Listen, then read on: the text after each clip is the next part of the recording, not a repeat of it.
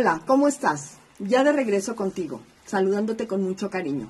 Hoy tenemos la presencia de un invitadazo, un invitado especial increíble, ¿sí? Tufik Mahul. Él es especialista en desarrollo humano, pero aparte es un hombre multifacético y de lo más carismático del mundo, ¿sí? Él, bueno, ha estado en cine, en televisión, en teatro, pero además entró de lleno a lo que es el desarrollo de conciencia. Y se ha preparado muchísimo y es una persona que tiene muchísimo que dar y mucho que comunicar. Tiene grandes aportaciones, de manera que no te pierdas este programa. Por... Eh, entusiasmado de estar aquí con ustedes. Eh, eh, la invitación surgió un poquito de manera improvisada. sí. eh, más la invitación dije, perfecto, vamos un día a compartir sobre algo que a mí me parece que, que en estos tiempos en los que estamos viviendo de, de conciencia, de trabajo de proceso, eh, viene muy bien, que es el tema de equivocarse sano y necesario. Wow, órale. Sí, un súper tema. Porque hay gente que ni siquiera se lo permite a veces, ¿no? O si se equivoca es de, la cagué, ¿no? Es correcto. Creo que eh, vivimos en una sociedad eh, que está configurada para enseñarnos y encaminarnos hacia el éxito. Entonces, eh, desde que eres pequeño en tu formación, estás en la escuela, eh, en el trabajo, todo está configurado eh, para que tengas éxito. No hay manera que tú puedas fracasar. De hecho, hay un estigma y una resistencia eh, natural ante el fracaso. Uh -huh. el, el, loser. ¿no? El loser. Además, invertimos muchísimo tiempo en nuestra vida, más del que podemos tomar conciencia, tratando de no equivocarnos y cuando uno se equivoca, además, sientes que se te viene el mundo encima. Es una tragedia, ¿no? Lo conviertes en... Según sea el, ca el caso y el tamaño de, del error o de la equivocación, este, te pones más down o, o, te, o te, lanzas al, a la víctima si o al precipicio si es necesario. Entonces, eh, en esta esta exigencia social de todo el tiempo tienes que ser exitoso, todo el tiempo tienes que triunfar, no hay cabida para los errores. Uh -huh. Y el problema es que eh, equivocarse generalmente lo traducimos como fracaso. Uh -huh. Y el fracaso tiene muchas, muchos matices para cada uno de nosotros. De hecho, se nos olvida que el fracaso y la equivocación es una constante de la vida, como el, como el éxito y los aciertos mismos. Es parte de la vida. Es parte de la vida. Entonces, si nosotros no nos permitimos, no nos damos el chance de darle su espacio, dimensionar que la equivocación también es, eh, te brinda información que tú podrías, si así lo decides, eh, capitalizar para otros objetivos, te, te, caes en una resistencia psicoemocional que lejos de aportarte o de ayudarte, te limita, te frena, te hace juzgarte todo el tiempo, uh -huh. te hace... Te castiga y pega directamente en tu autoestima. Y entonces, de repente, luego nos preguntamos por qué tenemos eh, tan mermada la autoestima cuando nuestro nivel de autoexigencia es muy grande, el de no me puedo equivocar. Claro. Incluso ahí... Hay te pones la vara muy alta, ¿no? Te pones la vara muy alta y hay como una... Dis, eh, se disasocia el concepto de mis expectativas versus mis necesidades. Porque versus si, la realidad. Versus la realidad. Porque si te pones a pensar, ¿cuántas veces no emprendes proyectos que no necesariamente están ligados a una necesidad tuya, sino más bien a una exigencia de la sociedad. Aún cumplir las expectativas de alguien más. Cumpliendo las expectativas de alguien más. Y si cumplir las tuyas ya es un reto, sí, ya. Cumplir, claro. las, cumplir, las, de otros es eh, un reto todavía mucho imposible. mayor. Casi una misión imposible. Pero en esa misión imposible a veces dejamos la vida entera. Claro. O sea, llegamos a comprometernos y con tal de conseguir, porque nos lleva a esta, a esta arista de, pues buscamos aprobación, buscamos reconocimiento sí. y creemos que ese, que ese precio o ese trofeo de reconocimiento de la aprobación justifica que tú no estés eh, llevando a cabo eh, o cubriendo tu necesidad. En tus anhelos, ¿no? En, en tus, tus anhelos. reales, ¿no? De tu ser. Es Sí. correcto. Entonces, si, si le quitamos esta connotación al fracaso, al equivocarse, como, una, como algo negativo, algo destructivo, podríamos darle la vuelta al concepto y ver que incluso, insisto, es justo, es necesario y, se requiere equivocarse. Si lo ponemos en perspectiva y lo vemos desde otro ángulo, equivocarse te daría la pauta de tener un termómetro para reintegrar, reorganizar o rectificar la ruta hacia donde vas. Tú no tienes manera de observar que ese camino que tú te trazaste para un proyecto determinado eh, va a ir bien o está corriendo de manera adecuada si de repente las señales del fracaso, de las equivocaciones te dicen, hey, hey, no va por ahí, te estás desviando, em, reorganiza y vuélvete a acomodar. Claro. Y entonces... Una pregunta, ¿en dónde surgió esto? O sea, ¿cuándo fue que la sociedad se tornó de esta forma? Porque mira, yo lo que veo es que, por ejemplo, ahora los millennials, a los cuales yo adoro, porque aparte tengo un hijo millennial maravilloso, este, déjame decirte que eh, están tan aterrados con el fracaso que se paralizan, prefieren no hacer nada con tal de no fracasar. O sea, muchísimos chavos hoy en día en la sociedad están como paralizados de que no, porque ¿y si la cago? ¿En qué momento se tornó tan exigente la sociedad con esto del fracaso, Tufi? Yo creo que siempre ha sido así. Creo que esta, esta situación la hemos vivido siempre, por lo menos desde que yo tengo uso de razón. Un poco del tema del que te hablo hoy tiene mucho que ver no solo con mi formación profesional, sino también lo que he vivido de manera experimental. Creo que, creo que esto es, eh, ha, existido tiempo, siempre. Lo que ha sucedido actualmente es que pareciera ser que se incrementa o, o, crece esta, esta situación porque no hemos aprendido a tener límites sanos en nuestras relaciones.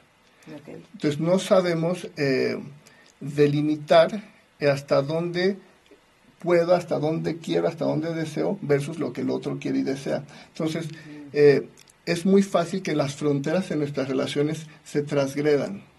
Entonces, eh, ¿qué sucede? En el caso particular que hablas de la generación millennial, que yo estoy de acuerdo contigo, la verdad es que no me gusta estigmatizar las generaciones porque el fracaso, el éxito es de connotación humana.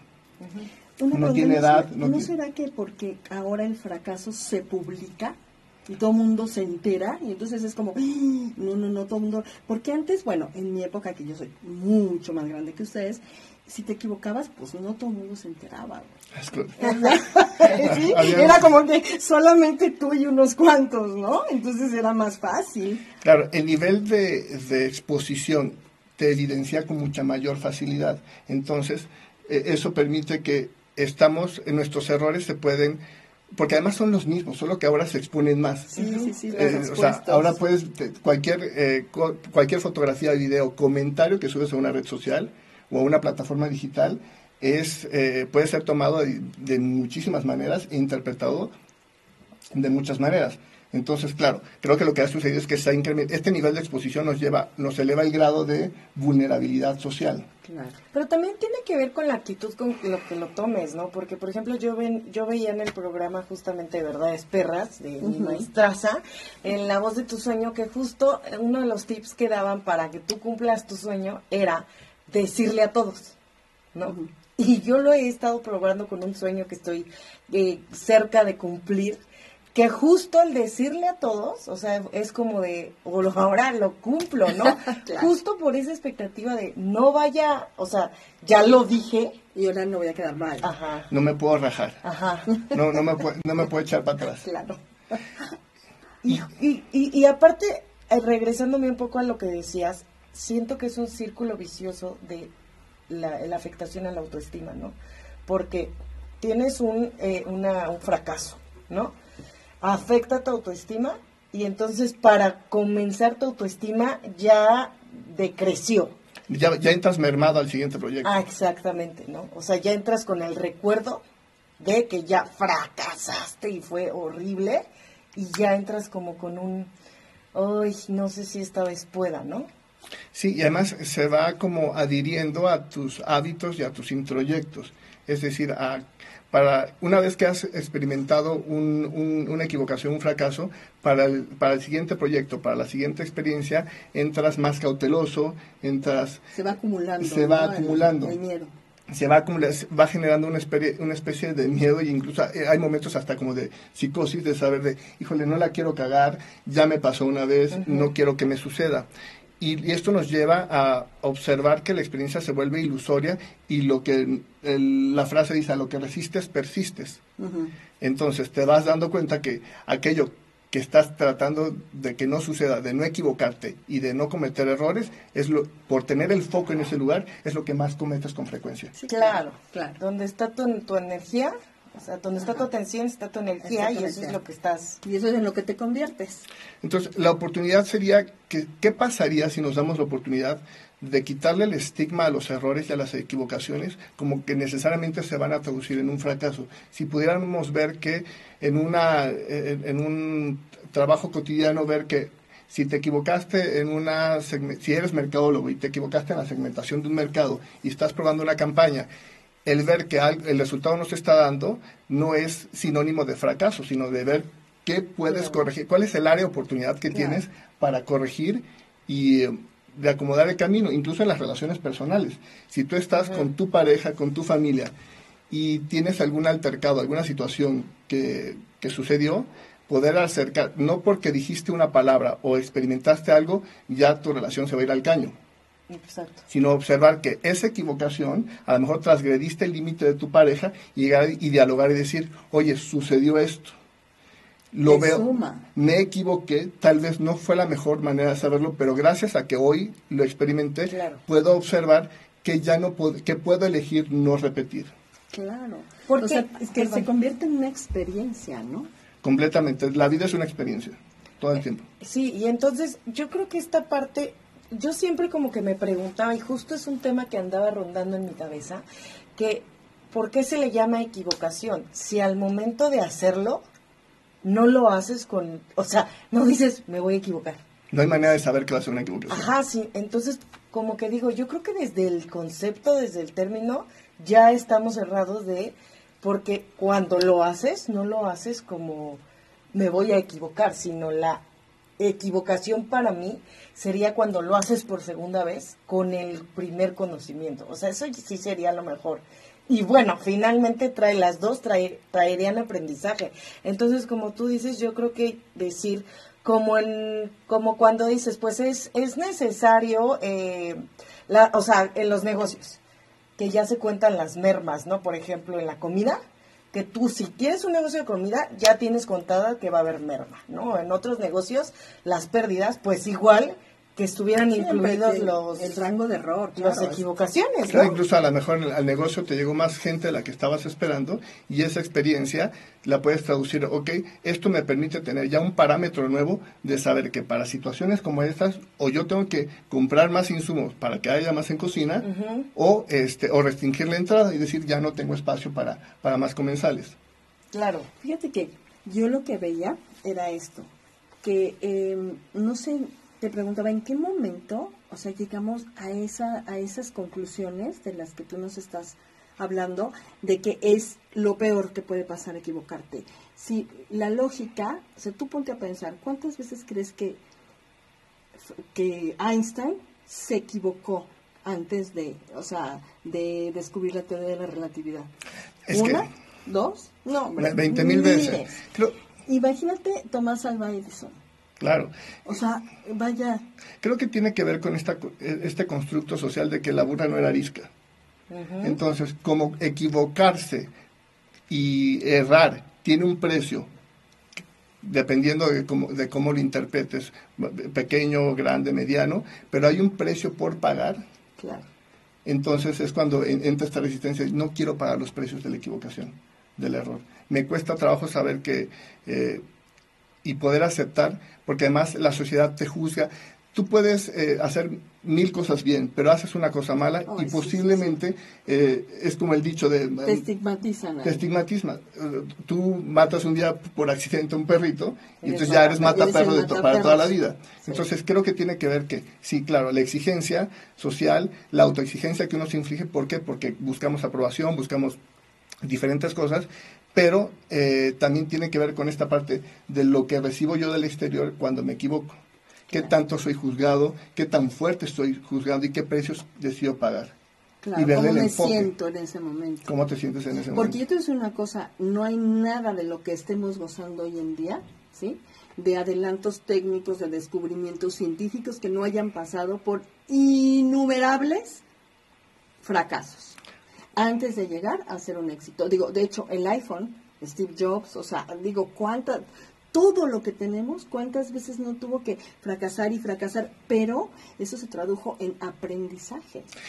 y, si viéramos que la equivocación no la viéramos como un gasto, sino como una inversión, eh, por ahí me decía una vez un, un, jefe que a veces uno paga por, por, por aprender que el hecho de que en esta experiencia donde tú invertiste una cantidad de dinero, invertiste un tiempo, un esfuerzo y no se dio lo que esperabas, pero sí vino eh, recíprocamente o, o, en compensación un aprendizaje, es cuando pagas por aprender.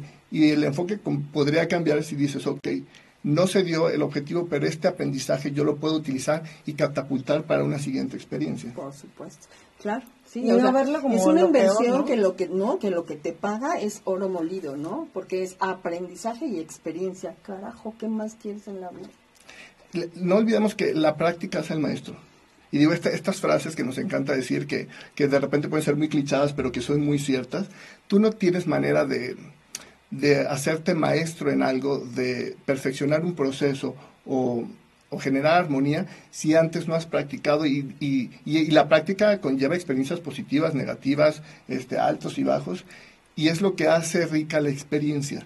Tú te nutres, creces y evolucionas en función de eso. Bien, hacías el ejemplo de, de los científicos si no hubieran tenido este ensayo y error constantemente, llegar al objetivo final tal vez no hubiera sido, o uno no llegabas al objetivo o no se hubiera dado en esas características.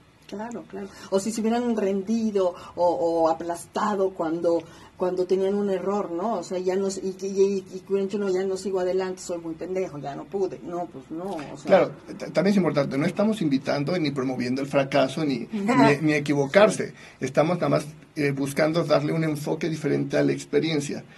hacerlo flexible, ¿no? Hacerlo, exacto. La palabra que dijiste es, importante, darle flexibilidad a la experiencia. Dimensionar. yo creo que tiene también que ver con el apego, o sea, al porque resultado. al resultado y a muchas cosas más, porque en el, en el específico ejemplo de un negocio, pues se pierde dinero, ¿no? Entonces, como lo que tú decías, no están dispuestos, no estamos dispuestos muchas veces a perder eh, el dinero invertido, el, el, producto o lo que sea que sea, ¿no? Entonces, yo creo que también eh, la parte del apego al resultado y a la situación que hayamos invertido, sea lo que sea. Sí, al dinero, al tiempo. Ajá, tiene que ver, ¿no? Porque por ahí escuchaba en algún momento eh, de algún maestro que decía que para tenerlo todo, requerías estar dispuesto a, perderlo, todo, ¿no? Entonces, como que esta parte de, está muy asociada el fracaso con perder cosas. Entonces, ahí también yo creo que habría que tener una transformación de no estás perdiendo, ¿no? Porque se ve como pérdida. Y, sin embargo, pero fíjate, estamos, eh, eh, o sea, no, no corresponde a la realidad, porque lo que el fracaso te deja, de verdad, no es pérdida, es aprendizaje. ¿Cuándo el aprendizaje ha sido pérdida? Nunca. Pagas por aprender. Eh, y esta es otra de las aristas, lo, bien lo dices. parte de los precios es que la pérdida tiene un impacto muy grande en, su ser, porque la pérdida merma y, puede haber muchos tipos de pérdidas, pero cuando te das la oportunidad de observar que no habría manera de haber atravesado esa experiencia si no veías los dos polos o si no los vivías, cambiaría mucho. cuando lo, sí, claro, cuando lo introduces como parte del proceso, como parte de tu vida, ¿no? O sea, necesario, como tú lo acabas de explicar, cuando se puede, cuando es necesario, y entonces puedes introducir en tu en tu vida el error como como parte de la vida. Y la parte que decía de sano y es necesario y sano porque tú puedes elegir que ante una equivocación o te flagelas y te y te castigas durante X determinado tiempo por ese error cometido o haces un stop y dices, ok, ese, vamos a ser realistas, si hubo un error, si hubo, una, si hubo una equivocación y no nos podemos hacer de la vista gorda o pretender que no va a funcionar, pero saber que eso, todo solamente si lo dimensionas, daría una perspectiva diferente. Tomar tus lecciones, ¿no? O sea, todas las lecciones de ese fracaso y para que te sume para darte cuenta que no perdiste, Es ¿no? correcto. Sino, ok, la cagué, sí, abrazo todas mis lecciones, las miro, ¿no? La, me las aprendo y guay, ahora estoy más más preparado y estoy mejor y, voy con, con voy con más experiencia ahora puedo más no en lugar de decir puedo menos Correcto. Oye, Tufik, y por ejemplo, ¿tú cómo recomendarías a la gente que empezara a incluir esta parte en su vida? O sea, como de empezarlo a incluir como ya parte de, de cualquier proyecto, cualquier relación. ¿Cómo lo podría, o sea, cómo podrías tú decir que lo podríamos empezar a transformar e incluirlo ya como parte de nuestras vidas y que no se viera como lo peor del mundo? Bueno, es una muy buena pregunta y tiene mucho, tiene que, tiene que ver con muchos, hay, hay muchas maneras y técnicas que podemos utilizar, pero creo que eh, lo primero que podríamos hacer es enfocarnos en, en cuanto llega la equivocación o el fracaso, recibirlo, observarlo, aceptarlo, porque lo primero que hacemos ante una experiencia de equivocación o de rechazo es resistir resistirlo, no, no te acepto, y al no aceptar es no te veo, no te quiero escuchar, no quiero saber nada de ti, esa es una. Entras en negación. Entras en negación. bloqueas. O entras en pánico o entras eh, o puede o puede ser que ante la equivocación entres en depresión o entres en una o te cierres a la posibilidad de que de que pueda cambiar. Entonces como dicen por ahí lo primero es aceptarlo observarlo. Y después revisar cómo esa equivocación te está impactando a ti no cómo le está impactando al otro. Claro. porque lo primero que hacemos es echarlo para afuera. Es a ver este error esta equivocación cómo te impacta a ti ¿En dónde te pega? ¿Qué emociones estás experimentando? ¿Esto es recurrente en tu vida? ¿Tiene que ver con, un- con algún patrón o algo que constantemente a ti te ocurre? Y revisarlo. Si identificas que este tipo de equivocación ya es recurrente, que pueda concebirse o interpretarse como un patrón, yo lo que recomiendo es ir con los especialistas. claro Claro. claro, y sí, sí, sí, sí. Porque hay cosas que desde un punto objetivo no los vas a poder ver o observar si no tienes la colaboración o la asistencia o la guía apoyo. o el apoyo de, un ter- de una segunda persona que te permita ver desde otra perspectiva lo que en la tuya solo verías como, como muy cerrado. Pero sí, es aceptar, identificar, asumir y buscar una ayuda para integrar que ese error eh, lo puedes llevar a una experiencia eh, que puedas capitalizar para ti. Sí, una, eh, incluso una experiencia enriquecedora, o sea, es la resiliencia, ¿no? En, la- en- en los casos eh, De fuertes. fuertes, una, una resiliencia. Wow, entonces, eh, como esta parte como también de cuando venga, no echar culpas, ¿no? Porque luego lo que hacemos es eso de, ah, fulanito tuvo la culpa, o, o en una relación, la otra persona tuvo la culpa, ¿no?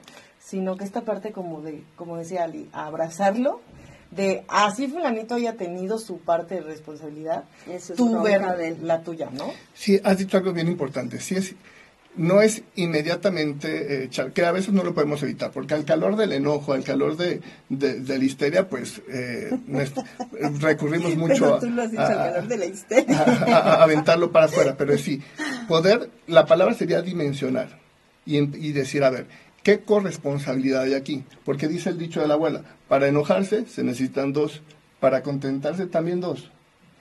Y entonces eh, poder ser en un, hacer un ejercicio honesto de revisión, decir, bueno, sí, esto lo, lo hizo fulanito, menganito, pero hay una parte que es corresponsable. Incluso porque si de repente no dimensionamos que la culpa también es corresponsabilidad, también nos vamos necesariamente al otro extremo en el de yo creo que toda la culpa es mía. O el otro extremo es de la culpa es de todos allá afuera. Sino poder ver y equilibrar y balancear, decir, repartir para todos parejo.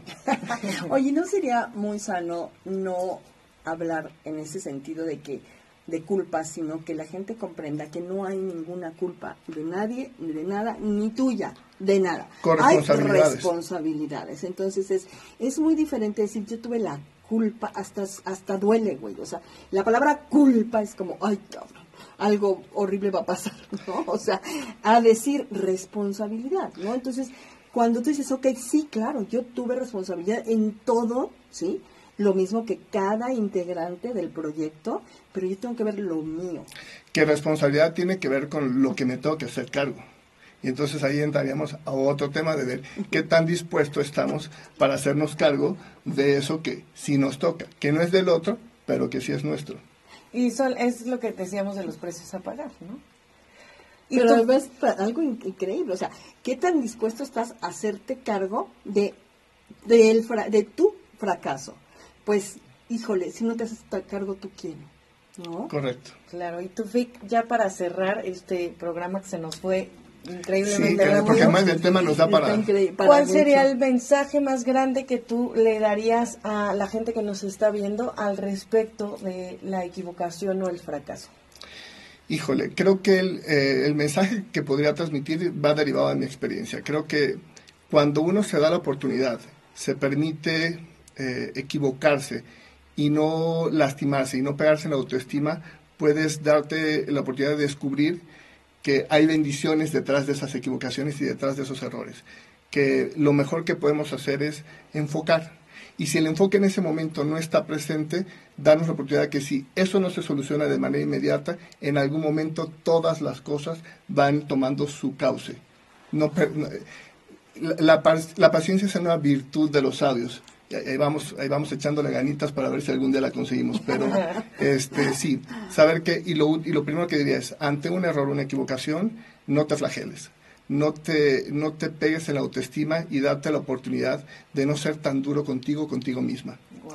Wow. Déjame decirte algo que, o sea, algún día eh, queremos invitarte para hacer un programa un poquito más, este, o sea, conforme nuestros, este, escuchas vayan este, pues aquí estando en el laboratorio de conciencia y vayan desarrollando mucho la conciencia de lo que nos gusta tanto. Eh, también un poco saber que la conciencia no se equivoca y que todo lo que está ocurriendo es perfecto. Sí, no, lo hemos dicho de muchas maneras, no hay, no hay, no hay casualidades, hay causalidades. Claro, sí. pues, Tufik, muchísimas gracias. de verdad nos eh, fue un honor para mí, bueno, Tufik, aparte de de ser un excelente terapeuta, pues es un excelente amigo mío. Y eh, pues me siento muy honrada de haberte tenido aquí. Cuéntanos eh, en dónde te pueden encontrar tu FICTA Terapia Gestalt. Y, bueno, algunas otras cosillas que les, le integras, porque pues tiene una capacidad de intuición y de sensibilidad que, que, que, pocos terapeutas tienen que yo conozca. Entonces, cuéntanos en dónde te pueden encontrar para pues poder integrar esta, este error y equivocación en sus vidas y que los puedas también acompañar en ese proceso. Bueno, primero que todo, muchísimas gracias por la invitación. Eh, fue, una, fue un diálogo, una conversación muy, muy, eh, muy que se me fue súper rápido. La verdad es que me quedo con ganas de, seguir compartiendo con ustedes. Pero este estoy seguro que habrá oportunidad de, continuar y, de seguir eh, eh, platicando sobre estos temas que de verdad hoy por hoy eh, está muy padre divulgarlos y, y darlos a conocer a, muchas personas. voy a dejarles mis datos, mis redes, para que puedan ahí seguirme, acompañarme y, este, y pues al servicio de, de lo que se preste en este mundo de, del desarrollo humano y la conciencia. Gracias. Bueno, pero por lo pronto en Facebook como Tufik como Mahul, Tufik Mahul así ahí me lo puedes encontrar. Pero también él imparte talleres de desarrollo de, de desarrollo humano, este, sensibilización grupal, en fin. Entonces, te vamos a dejar aquí abajo en los comentarios o en la descripción del video, te vamos a dejar dónde lo puedes encontrar y su página y eh, en las distintas redes sociales, ¿vale? Y pues no te pierdas. Ah, bueno, acuérdate de darnos like, de comentar qué te parece, si quieres a tu fic de nuevo con otro tema. tus comentarios son súper bienvenidos de los que sean críticas constructivas. En lo que quieras ponernos es súper bienvenido. ¿Y qué temas te gustaría que tratáramos? ¿Sí? Y sobre todo, bueno, déjanos comentarios y comparte. Si te ha gustado el programa, compártelo. También nosotros queremos comentarte sobre nuestros, eh, nuestra terapia grupal, ¿no? De grupo de transformación aplicada, que también vamos a dejarte en nuestras páginas y en la página del Laboratorio de Conciencia información. Vale, pues nos vemos el siguiente programa, que estés súper bien y acuérdate de comentar. Bye. Gracias. Gracias. Gracias.